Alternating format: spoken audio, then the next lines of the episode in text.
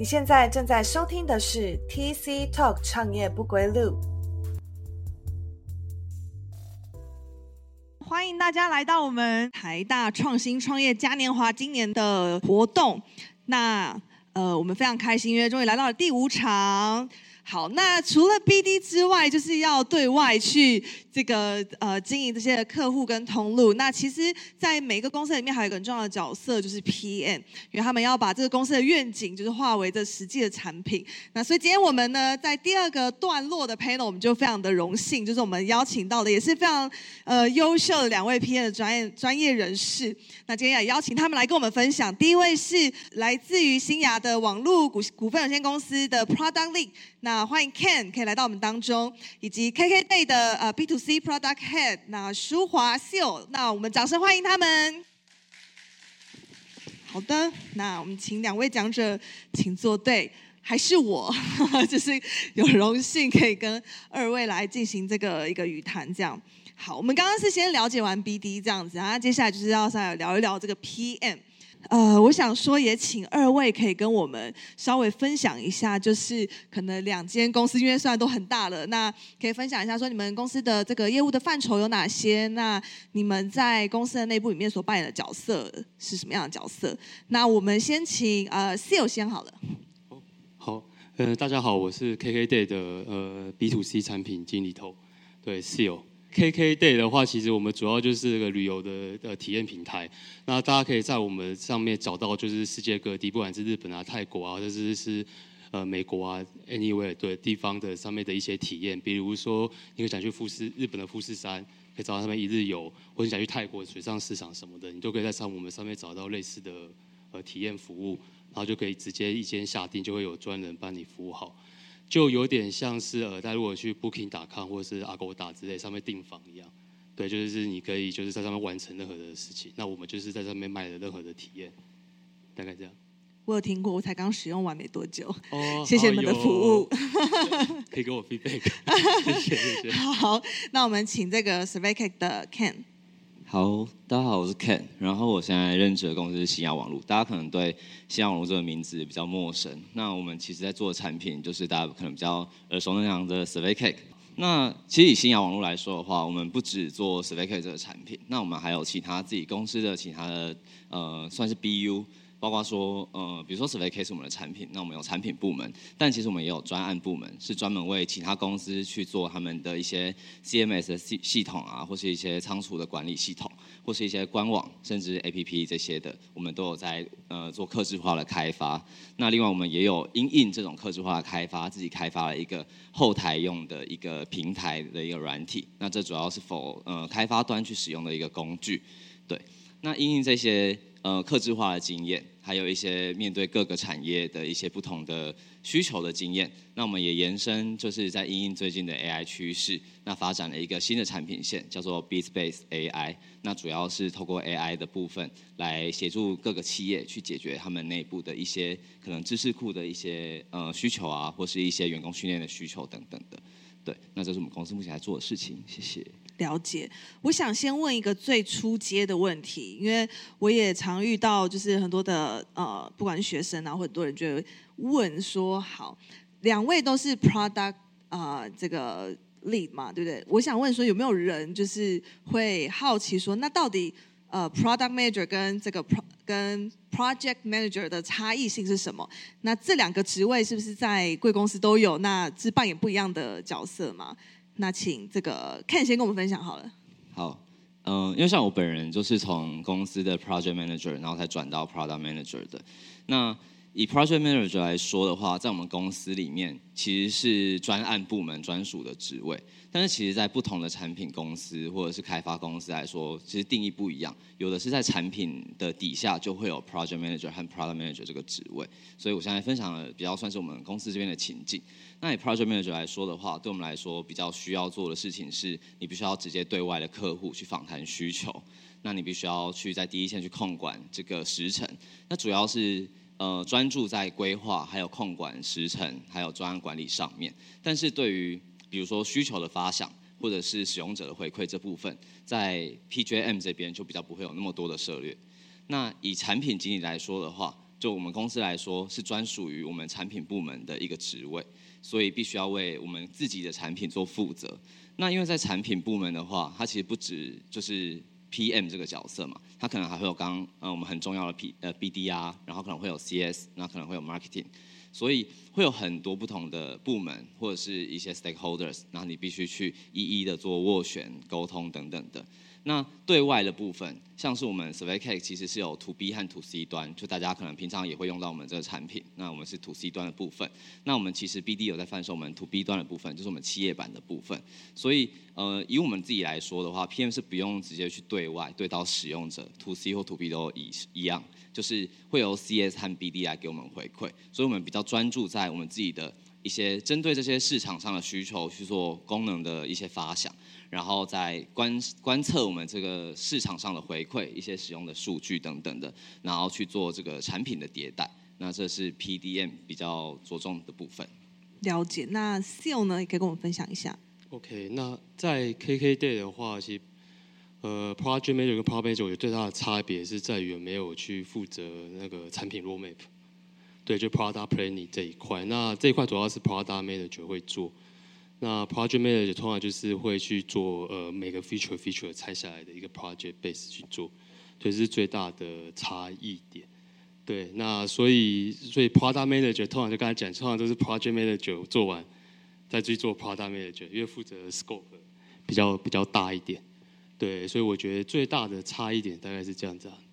嗯，嗯嗯，所以呃，project manager 他比较多是，他可能会横跨，就是不是专属于在呃所谓的 product 的这个部门的里面。那我想，就是对于很多的外部的人，甚至是学生们，他们呃，其实很难去 reach 到，就是所谓的 product team，就是我们所谓的产品产品部门这样。所以这也是为什么我们今天其实比较 focus 的是在谈到这个 product 呃 manager 的这一块领域。所以我想请二位也可以跟我们分享一下，在这一个呃领域的里面，你们通常呃的 daily job 是什么？然后你们会遇到什么样的挑战呢？那这部分请室友先跟我们分享一下好了。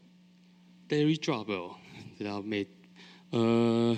好问题，等下我想一下，因为我是 manager，所以不是一开始 PM，就 manager 通常要处理人啊。那一般的 PM，我想一下哦，好，我觉得当然是会接需求啊，去做用户访谈，这是最基本。那我还是分享，我觉得可能还有大家说，那层面遇到一些比较有趣的，可能人就是接陨石吧。对，就是我觉得最最常听到大家就 product manager，就是哎，怎么就老板的陨石很多啊？对，那这一块我觉得在 KK Day，其实就我这边来讲，其实还好，因为我们老板还有我们的头，我的头上面 CTO，他们其实想的事情都大概半年或一年后的事情。对，所以像我有个 daily job，就是我要一直去跟他们沟通，对我要去预测他们在想什么，对我要让他们，就是如果处理不好的话，那些东西做来都会变成陨石。我的陨石，我我要是没有守卫好的话，就会砸到我下面的，呃呃，就 PM 们。那他们觉得啊，这家公司什么烂公司啊，每天在丢我陨石。对，所以所以如果说再拉回来我自己的话，我会花很多时间再去做做跟呃 stakeholder 沟通，还有做用户一些对，就主要是 stakeholder 沟通。那下面小朋友的话，其实基本上就会很多，就是要做呃就是需求啊，用户访用户访谈，stakeholder 的访谈，对，跟工程师、设计师们的沟通，基本上就是 daily job。嗯嗯，我曾经听过一个，就是朋友，他也是在做这个 PM 的角色。他说，沟通真的是一个非常花呃这个 PM 的这个职位很大部分精力跟时间的一件事情，是门艺术。是一门艺术，对对对，我对不同的人，对他曾经就跟我描述说，真的就是见人说人话，见鬼说鬼话，就是呃不同的部门、不同的这个角色，就要用不同的角度来去进行沟通。那我想这一块，我等一下也想要多问一点，就是有没有这个艺术，到底要怎么去破这个局呢？这样，好，那先请 Ken 可以跟我们分享一下。好，应该有蛮多人就是想要当产品的就是 PM，就是初衷是哦，我想要为这个产品发想功能，那去做一些迭代优化等等的。但其实我们在这个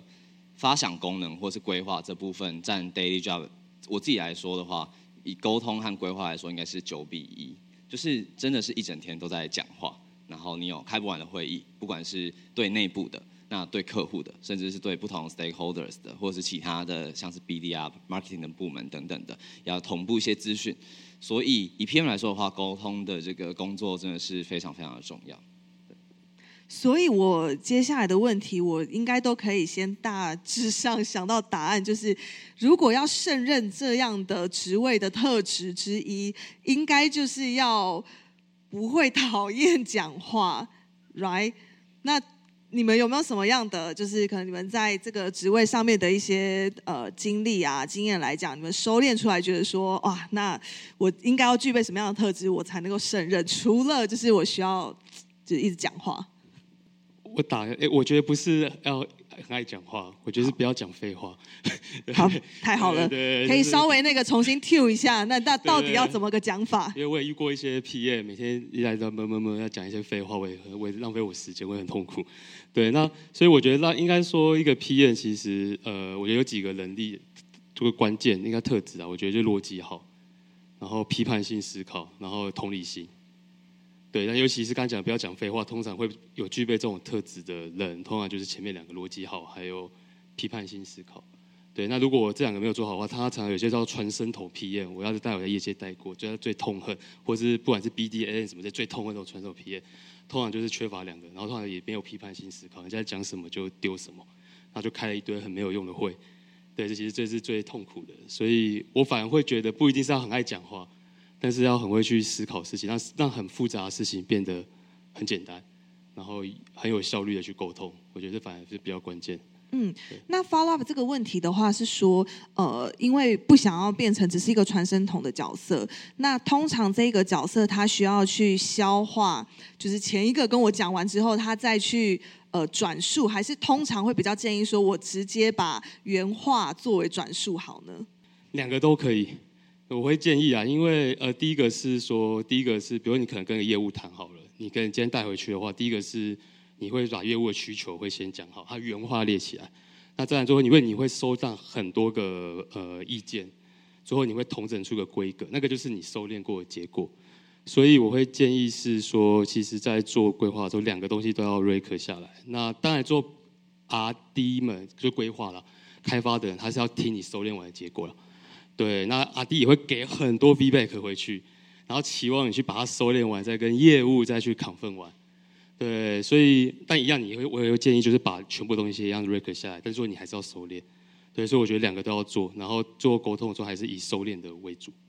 OK OK，好，那同样就是也想问 Ken 这边，就是有什么样的特质，或者是呃，也可以分享一些关键技能，那是可以建议给我们在场的同学们。那我延续刚就是沟通这件事情，就是沟通除了内容之外，就是有一个特点，我觉得也很重要，就是你自己个人的情绪稳定度。就是因为 PM 要接触的人真的太多了。那假设今天客户带给你非常非常不好的情绪，很狂暴的情绪，我们非常常遇到，就是相信有对外的人应该都很常会遇到这种状况，就是你不能把这种狂暴的，就是状态，就是。如果已经打击到你，你也不能把那个模样就是带给下面的人看，因为每个人都会受到就是 PM 的影响，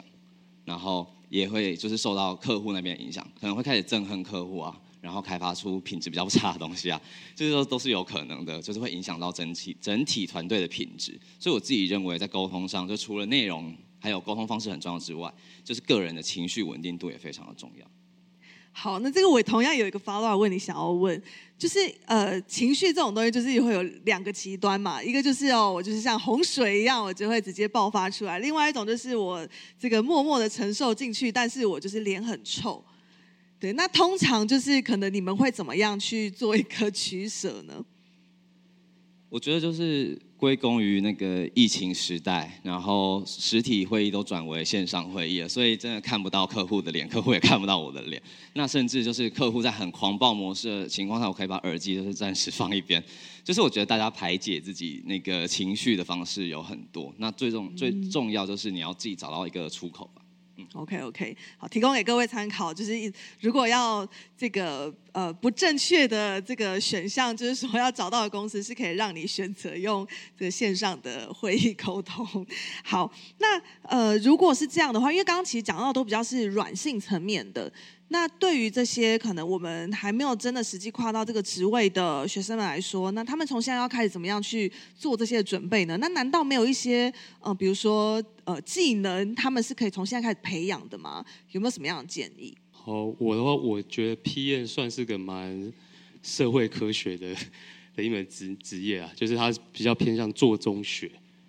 对，所以我觉得最好当 PM 的东西，其实就是创业。说实在，我我我没有因为这个议题里面在讲，对，但是是真的是因为它是最快，就是直接去学，直接去做，然后你会遇到很多问题，然后你就会去去呃，就是学习到这个经验，这是最最快。所以很多的呃创业家他之前都是当 PM，大家也可以去 Google 一下。对，然后那在我觉得另外一个就是实习也是很好，如果在学生时期的话，对，刚才他前面有个一一问题就是看履历会看什么？如果以 PM 来讲的话，我就会特别挑有没有实习经验。对，因为其实重要的其实他也是在做中学，他直接就上战场，那这个最快。那另外一个就是有没有一些专案，可能会参加一些 h a c k s o n 啊，我觉得这些其实都是最最快路、最快速去认识 PM 这个技能，对 PM 这个职位，然后甚至去学习相关的经验。那因为大家在学校嘛，我们也有很多的课程，比如说，我觉得因为 PM 主要是解决人人的用户的问题，还有商业的问题，所以像偏一些，我觉得什么经济学啊、哲学，甚至什么的，我觉得都很建议大家有空就去选修一下，对自己的视野会蛮开阔。那如果有统计学，也可以修一下，因为对做资料分析也会很有帮助。对，然后再来是我觉得外语能力也蛮重要的，因为外语能力是它会决定你的可选的公司的天花板在哪里。比如说，如果你今天想要去 Google、去 Facebook 什么之类的，基本上你没有外语能力，基本上就就 GG 了。对，就是因为刚刚讲就叫沟通嘛，所以他们所以他们基本上外语就是变成一个很重要的条件。对，OK OK，那 Ken 这边呢，有没有什么其他的可以再更更多一点补充？这样，嗯，就我觉得刚刚 Sir 已经讲到很多，就是很多很多技能了。那大家就是不要因为听到好像要具备很多技能，然后对 PM 这个职位觉得哦很可怕，我应该要去准备很多事情。就是其实每个人在成为 PM 前，就是不可能是具备这些所有的技能，大部分都是就是真的是做中学，然后进去累积经验这样子。但是我自己会看的点，就是一样是实习经验。坦白说，就是现在的呃，算是竞争太激烈，大家人人都在实习，或是人人都在办活动啊、找专案。就是早期可能对于我是一个社团活动的总招这件事情，可能就是大家会说很有帮助，但现在其实帮助性已经不太大。就是实习或者是这个产业的经验，对我们来说是最重要。那尤其是以 PM 来说的话，其实不同的产业都会有 PM，比如制造业也会有 PM，然后可能出版业也会有 PM，那软体产也会有 PM，但是真的是隔行如隔山。所以对我们来说的话，就是我还会看跟软体产业的连接吧。就是没有连接，你也要至少让我感受到，就是你对软体产业是有热忱的，或是你自己，嗯。陈如刚刚有有讲过，就是你可能会使用一个产品的时候，嗯，然后你就开始可能想说，哦，这个产品哪里好用，哪里不好用？而如果我是设计它的人，我可能会怎样去优化它？或者是哦，这个产品为什么我要找这个步骤要找这么久？这明明就是一个很重要的步骤。那他会这么做，他是什么原因？就在这这些呃种种的思考脉络，都是在累积，就是你对于就是软体产业这个部分的连接。然后我们会蛮注重这个部分。了解，其实刚刚两两位讲者都有提到，就是有关于呃实习这个是一个蛮好可以让各位同学去切入的这个呃方式。那好奇的是说，两位会比较建议的是，比如说我我真的就是很呃决定说，我觉得我就是想要做一个 PM，那我应该在我的职涯的选择上面去做一个决策，是比如说我的两次的实习经验，我都是找软体公司相关的，然后我可以学习的够深入。还是说比较建议的是，他可以多面向的去找不同的产业的 P？PM 来去试试看，可以开呃开拓自己的视野。那就两位的经验来说，呃，你们可能会比较建议同学们他们在做选择上面是呃哪一条路走会比较好呢？对我来说，好像都没有差。其实应该是看各个公司的需求。如果是以我们公司的 PJM 来说的话，就是因为我们 PJM 对的是呃不只是软体产业，因为是每个各个产业的需求。所以，如果我们今天的需求刚好是，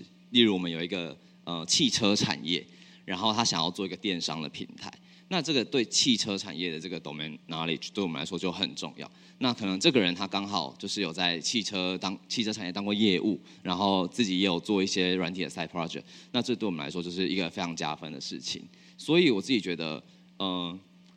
你要只做软体产业的这个部分的实习，还是你要就是各方面去涉猎这个？对我来说，可能各有利弊。那还还是看企业的需求。OK，那 s e l 呢？我这边的话，我觉得没什么差，我觉得先、先做就对了，然后再来是看自己喜不喜欢。如果喜欢这个产业，那就可以下一份，下可以两份实习这么好，好下一份就继续就可以继续啊。那如果他觉得不喜欢，再再换啊，因为反正年轻嘛，有的是本钱。那我自己如果 hiring manager，我不太会 care，甚至他两个都不用 PM，我觉得 OK，因为其实我们很多 PM 转也是从不管 BD marketing。对转职了很多，其实有，我觉得那都很都，我光是有就已经很加分。嗯嗯嗯，OK。那呃，在另外一个 angle 题目就是说，大企业的 PM 跟新创的 PM 有差异性吗？这个也是蛮多同呃，我想也是蛮多同学他们可能会在思考的，我要怎么样去做一个这个职涯的选择。好，那 Seal 好了，呃，有差异，我觉得，我觉得主要是在于核心应该沟通嘛。因为大公司的话，其实其实刚前面有提到，大公司的话，大家会变成比较螺丝钉化一点，但不是会不好，因为当你做的东西可能也不是更多人看到反之，但也是因为这样，所以今天如果你偏要推一个东西，做一个案子的话，通常你要一定要有水平的横横向沟通，跟不同的部门，对，然后你一定也要向上沟通，对，所以它的沟通的成本很高。所以说，基本上我觉得在大公司里面的话，呃，沟通技能其实会比在小公司会要求又高高高高更多。因为你要是不会沟通，或者你不愿意沟通，基本上是推不了事情的。对，但好也有好处，好处就刚才前面提到，就是就像如果你今天去 Google 里面做，你做个产品，可能一推上线，全世界有几亿人在用，那成就感其实是很强的。那小公司的话，我觉得主要就是，喜刚前面有提到，就是你小人就少嘛，那你什么都要做，对对，所以说很多小公司的 PM 里面，基本上真的是十八般武艺都会。我有遇过，我有个 team member，他还会写程式，还会 UI，他会自己画画 Figma，对，然后甚至也有去当过客服，对，所以他但所以小公司出来的 PM，因为他什么十八般武艺样样都有碰过，所以通常我自己观察到是他们广度很广。所以也很好用，很好用，就是因为他对每个东西他都大概，他不容易换位思考，被他大概略知一二，对，所以说他可以很快速的去，就是去很好调度啊，我可以这样讲，对，所以我觉得两个大跟小是新，就是呃大公司跟小公司是新创，其实在 P N 里面的，可以我觉得可以学到的东西啊，还有一些技能，我觉得其实是会差异蛮大。嗯，了解。那 Ken 这边有什么样的想法呢？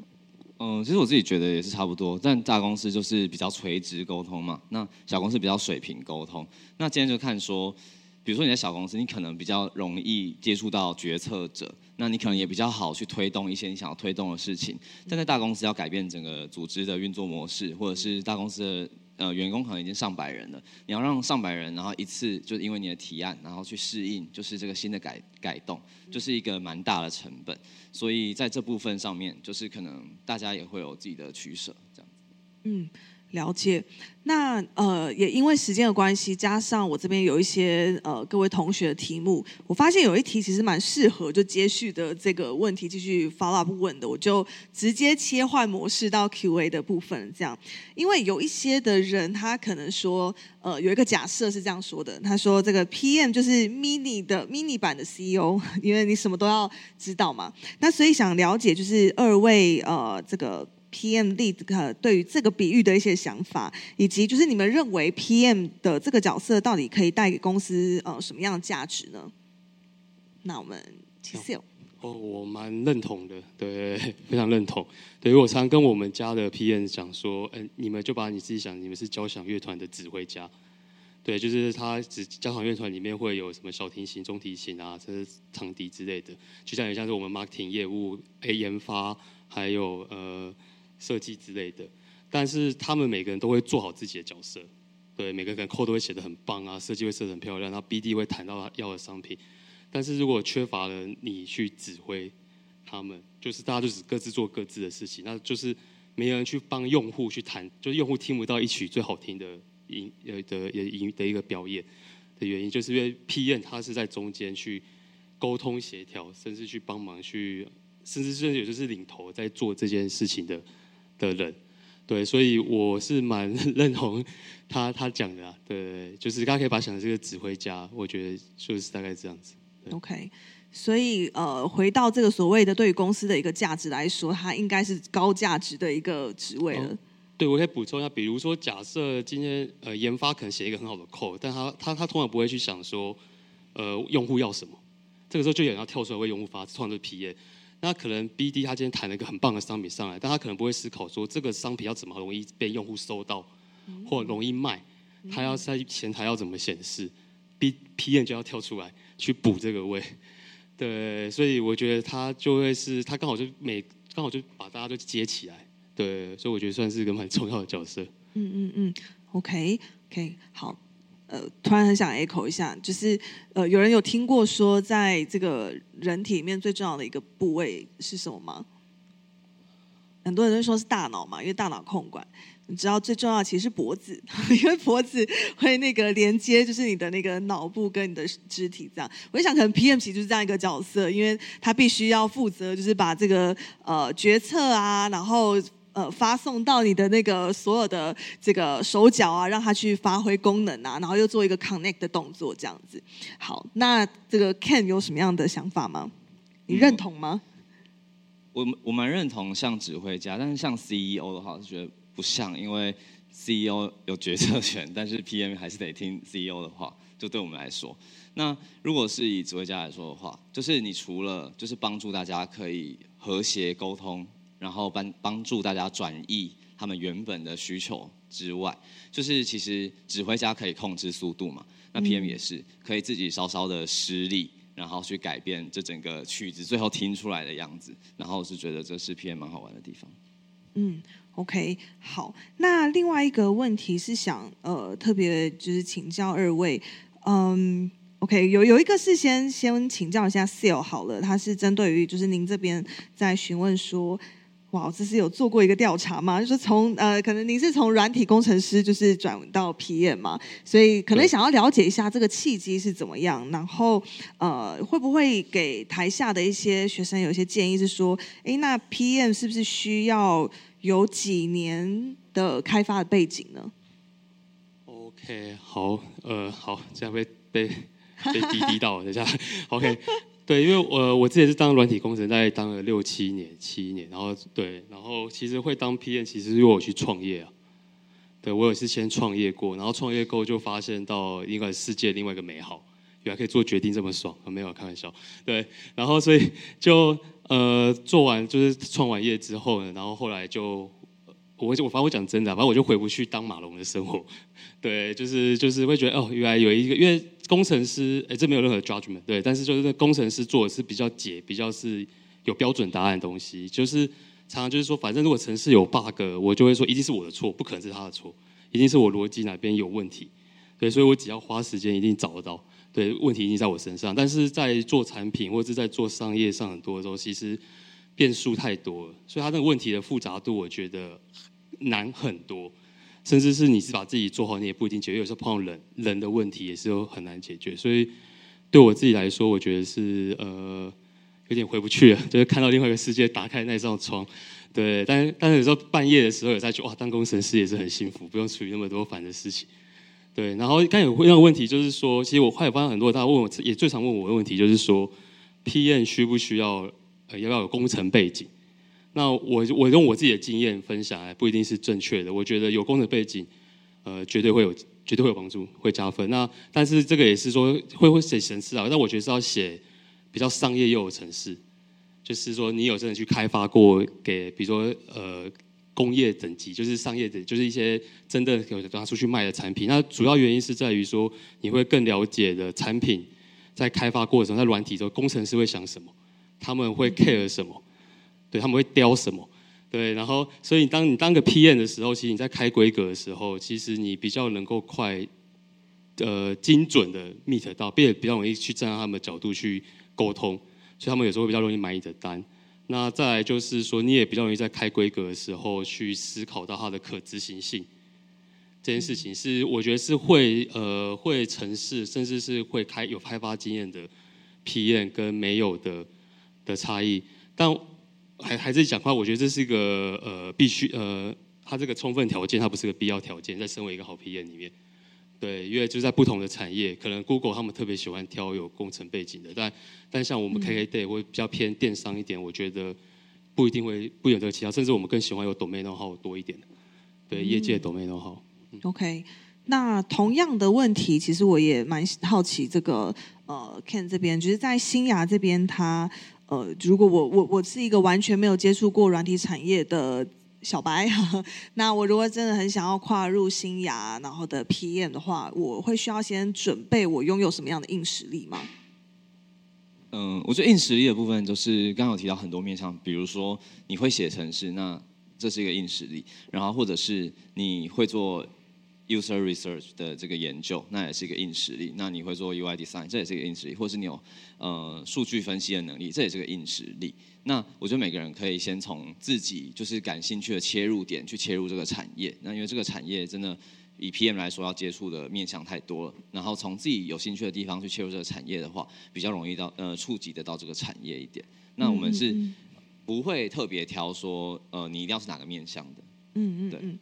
了解。好，那呃，再来就是我也想接问一个问题。好，这边有一个问题是说，想要请问两位，觉得在 PM 的职涯当中，应该如何去加强自己的能力？OK，我想大家的问题其实蛮多都是围绕在，就是我到底需要拥有什么样的这个能力。不过他这个有一个蛮具体的，就是说，他是说，嗯、就是呃，目前台湾就是很多的公司，不管是软硬体来说，很多都是以呃技术部门为主。那相对之下，产品经理是否就比较难累积制定策略蓝图等能力呢？那这部分呃，可能 Seal 可以先第一个先回答这是什么很有？我觉得就 就做吧，就做。那如果这家公司你现在待的公司没有给你这个机会，他就跳槽啊。反正那么多公司现在缺 PM，我们公司也很缺，对。然后所以我觉得就是做，然后因为做中学，所以做是绝对是的。然后如果是制定蓝图的话，其实其实蓝图没那么好制定的，对。所以我觉得其实也是要看自己的 skill 在哪里啊。对，如果说真的很想要制定蓝图的话，或者觉得这件事很好奇，就刚才讲去小公司，绝对比较有机会，甚至是自己出来创业，你要什么字随便你，对，没人会管你，对。但如果去一家很大的公司，甚至是的话，你要做到制定蓝图这件事情，其实前面要先做好很多打底的工作，可能先从 PJN 开始啊，慢慢一路一路，甚至到 PO、Product Owner，才有甚至才有更到真的完整制定大集团策略的这个，所以那要一有一阶一阶爬。所以我觉得可以看自己的能力，还有自己想要的，去挑选合适的呃公司呃规模大小。OK，那 Ken 这边的想法呢？我觉得一开始谈论制定蓝图的确有一点太早，但是如果是很想要做决策的话，就是其实是可以先从就是提供建议这一块来进行的。就是其实以呃比如说 product owner 或 product lead 来说的话，我们也是会跟底下的 PM 然后去讨论，就是可能这个 Q 或是明年度的这个 OKR 或什么的 roadmap 应该要怎么制定。那同时其实不止产品不止我们这个部门嘛，那还会有就是 BD 来自 BD 的这个需求，然后或是来自于 marketing 的需求等等，大家都会对产品明年的这个 roadmap 然后有一定的想象。所以我觉得可能一开始你的确触及不到做决策这件事情，但是有这边的思考面或者是愿意给出建议这这个尝试是很好的。嗯对嗯嗯，了解。好，所以听起来就是说，呃，其实关键不在于他们现在应该要呃就拥有什么样的能力，然后跨进去，反倒是呃愿不愿意很实际的，就是你从现在的角色上面，你就开始去尝试，对，不管从实习开始啊，专案开始啊，你就开始学习去做一个 owner，然后去做这些的规划。那能够给建议就给建议，那给错了也没关系，反正你现在还年轻，对。但是总而言之，就是从现在开始，如果你以这个为这个目标的话，那最后一个问题，我是想要接续这个说，呃，通常就是就你们所看的，他的这个职涯的规划，就是像刚刚是有讲的，从呃 product manager，然后到呃可能这个 product owner，然后到整个策略等等的，他的这个职涯的路径通常是怎么走的呢？OK，好，如果以一个 PM 来讲的话，通常就是刚从比较小的人 PJN 一路一路做到 PM 头之类的。那我觉得 PM 跟其他技术有点不太一样，技术它有个叫 IC，就是它它有可能做涨上去是涨，就是它只要一直写成很厉害，还是变架构师之类的。但我自己看 PM 做到上面，基本上都一定会扯到 manager。因为它通常就是影响力的放大，就会从可能管一个需求，管到一个产品，然后最后就可能管到一个集团的产品。对，那通常你要管那么多产品，通常不会一个人。所以我觉得在职涯上面，PM 其实一路涨上去，通常都会做，都会走到 manager 啊，这是我观察到。然后再往上去走，就天花板就就是很多真的就走到走出来就变 CEO 了。因为像我们家的老板，他其实也跟我说，他第一份工作也是产品经理，很自豪的跑来跟我讲。对，然后我会发现，哎，真的业界很多，就是真的就是很多说一路一路走的，发越来越就越来越去放大自己的影响力。对，OK，好，那 Ken，呢嗯，以 PM 的职涯来说，的确就是这样，就很多人也会说，就是。呃，PM 就是 CEO 的前身嘛，或者是 PM 当过 PM 的人最适合来做创业这件事情，所以还蛮多人就是走到最后就自己出来创业了这样子。嗯嗯嗯。所以其实这个问题应该是 变成说，如果你想要当这个 CEO 的话，那你就是先从 PM 开始这样子。好，那在呃，因为问题其实呃有非常的多多元，那有一些问题其实都是蛮雷同的。我刚刚就是先浓缩在几个问题来进行一些提问，但是我相信就是在场的各位一定有一些是根据你们个人的这个想法，那你们还有一些其他的问题想要再跟我们的讲者多做交流，所以我想把接下来时间可以保。留给各位，那所以今天非常开心，就是我们也再次的谢谢两位，就是 PM 的力，那谢谢 Seal，谢谢 Ken，然后来到我们当中跟我们分享，我们再次给他们一个掌声鼓励，谢谢谢谢二位。无论你是对新创有兴趣，或是正在创业的朋友，台大创中心脸书与官网会固定提供新创产业相关资讯。可以点击 Podcast 节目简介里的连结了解并且关注哦，也可以把节目分享给周遭对创业议题有兴趣的朋友们。如果你们有任何其他想听的内容，欢迎在 Apple Podcast 评论区写下评论，或者是填写我们放在各集简介中的问卷，让我们能够提供更好的内容给大家。